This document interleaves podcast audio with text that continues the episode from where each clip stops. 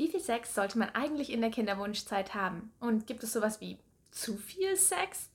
Wann ist der beste Zeitpunkt und welchen Einfluss hat das eigentlich auf eure Fruchtbarkeit? Und spielen bestimmte Stellungen tatsächlich eine Rolle bei der Frage, schnell schwanger zu werden? Das und ganz viele andere Themen zum Thema Sex bei Kinderwunsch möchte ich in diesem Video mit euch in einen kleinen Faktencheck werfen. Hast du einen Kinderwunsch oder bist gerade schwanger? Dann ist das hier für dich. Hier kommt der Hey Babybauch Video Podcast, der Podcast für Schwangere und Frauen mit Kinderwunsch. Ich bin Sarah, approbierte Ärztin aus Berlin, dein Podcast-Host und Autorin des Babybauch-Blog. In diesem Podcast erzähle ich dir alles, was du zu Kinderwunsch und Schwangerschaft wissen musst und nehme dich auf meine persönliche Kinderwunsch- und Schwangerschaftsjourney mit. Du findest diesen Podcast auch als Video auf YouTube. Also wundere dich nicht, wenn ich manchmal von Video spreche. Und nun geht's los mit einer neuen Folge. fangen wir erstmal mit der meines Erachtens nach wichtigsten Frage an, wann ihr Sex haben solltet. Und zwar ist es so, dass Menschen im Gegensatz dazu, was man von Hollywood-Filmen denken könnte, nicht jeden Tag fruchtbar sind. In der Tat sind Frauen ungefähr fünf bis maximal sieben Tage im Monat fruchtbar. Und tatsächlich sind die Chancen auf Erfolg ähm, eigentlich super gering, wenn es nicht direkt um den Eisprung herum gelegen ist.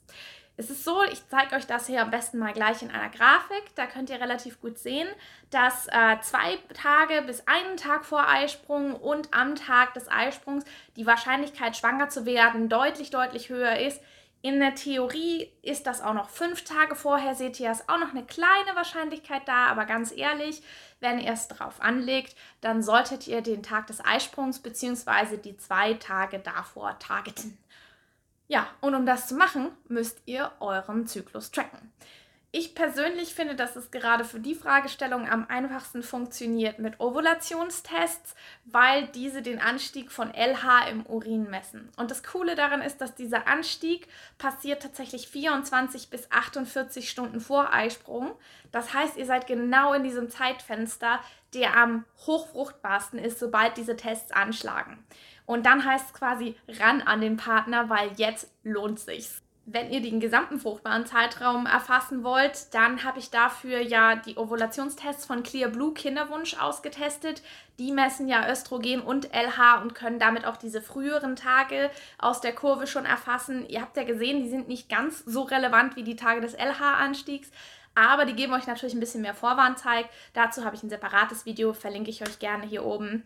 Ähm, aber also grundsätzlich, Ovulationstests funktionieren sehr gut. Die Temperaturmessmethode bin ich ja auch ein großer Fan davon, hilft euch den Eisprung danach zu bestätigen. Aber wenn die Temperatur steigt, ist der Eisprung in der Regel vorbei.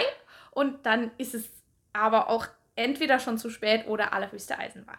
So, und zu der Frage, wie häufig ihr Sex haben solltet, das ist wahrscheinlich die Frage, mit der sich Kinderwunschpaare am aller, allermeisten beschäftigen. Wenn ihr kein Zyklus-Tracking macht und daher gar nicht wisst, wann euer Eisprung ist, dann zeigt euch die Grafik ja ganz gut, dass ihr schon ein kleineres Zeitfenster habt und dementsprechend so ist die offizielle Empfehlung, dass ihr alle zwei bis drei Tage Sex habt. Das ist schon ganz schön viel. Ähm, je nachdem, wie viel Lust ihr so habt. Das kommt ja echt drauf an. Also es gibt Paare, die haben total viel Lust ähm, und es gibt welche, bei denen ist es halt gerade, dass der Kinderwunsch das Ganze echt auch, ja, die Lust rausnehmen kann und dann stellt man sich schon die Frage, wie oft muss ich, darf ich, soll ich, kann ich? Gibt es sowas wie zu viel Sex in der Kinderwunschzeit? Darauf die Antwort ein klares Jein mit einer Tendenz zu Nein. Wenn ihr viel Lust habt, dann lasst euch den Spaß auf jeden Fall nicht verderben. Der männliche Körper produziert unglaublich schnell Spermien nach. Es ist schon so, dass wenn ihr täglich Sex habt, die Konzentration äh, messbar runtergeht. Es ist aber trotzdem immer noch so viel, dass das eigentlich überhaupt kein Problem ist. Diese Konzentrationsminderung ist relevant, wenn ihr ein Spermiogramm machen wollt, aber darum soll es in dem Video hier ja gar nicht gehen. Also insofern, wenn ihr Lust habt jeden Tag, dann gerne. Ansonsten fokussiert euch, wenn ihr Zyklus-Tracking macht, auf die Zeit um den Eisprung. Da lassen wir ehrlich gesagt meistens auch nicht viele Tage aus. Ähm, aber wenn wir mal keine Lust haben, dann lassen wir es natürlich auch.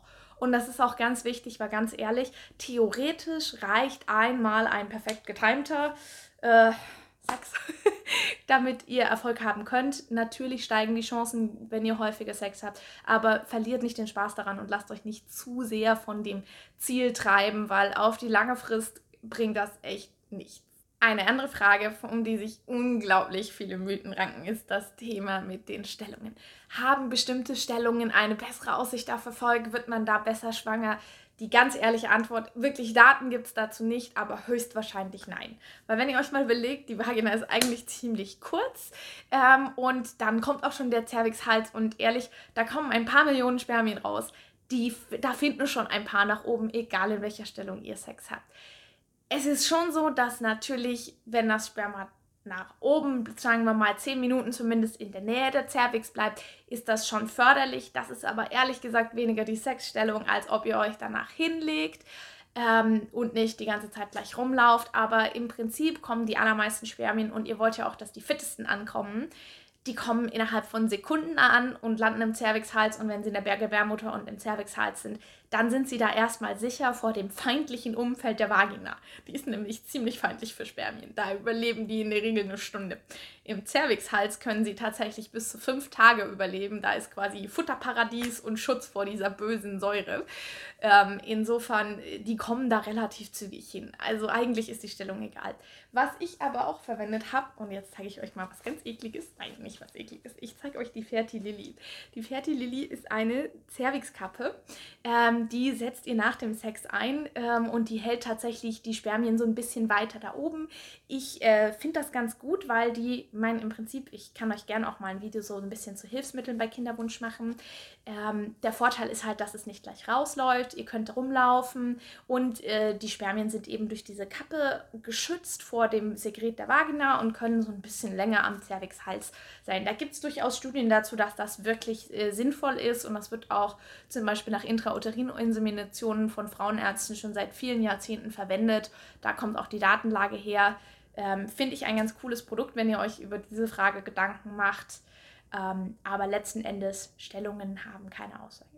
Und auch die vielberufene Kerze danach ist ja quasi dasselbe Thema mit dem Senkrecht nach oben. Also ich habe es einmal gemacht. Das hat genau den Effekt gehabt, dass mein Mann Tränen in den Augen hatte und gelacht hat, weil ich mich so erbärmlich angestellt habe, auf einer Matratze eine Kerze zu machen. Ähm, insofern könnt ihr das gerne ausprobieren. Es wird bestimmt ein bisschen Spaß machen. Ähm, Effekt bringen tut es nicht. Und zuletzt habe ich noch einen kleinen Fakt für euch, der tatsächlich etwas bringt und der euch vielleicht ganz gut gefällt. Und zwar das Thema der weibliche Orgasmus. Dass ihr den männlichen braucht, um schwanger zu werden, ist vermutlich den meisten von euch klar. Aber tatsächlich hat der weibliche Orgasmus auch einen Vorteil. Und zwar ist es so, dass beim weiblichen Orgasmus in der Hirnanhangsdrüse Oxytocin ausgeschüttet wird. Und Oxytocin hat den Effekt, dass es die Gebärmutter zu zyklischen Kontraktionen bringt. Und wenn die sich so zusammenzieht nach dem Sex, dann entsteht dabei so eine Sogwirkung und dadurch werden tatsächlich noch mehr Spermien durch den Cervixhals in die Gebärmutter und damit in das sichere Umfeld gebracht.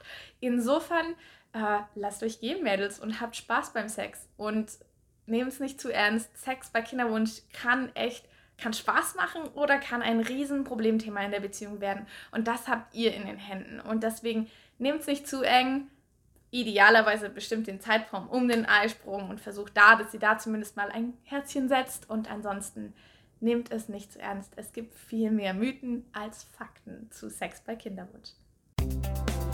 Wenn dir dieser Podcast gefallen hat, dann abonniere ihn doch und geh sicher, dass du die nächste Folge nicht verpasst.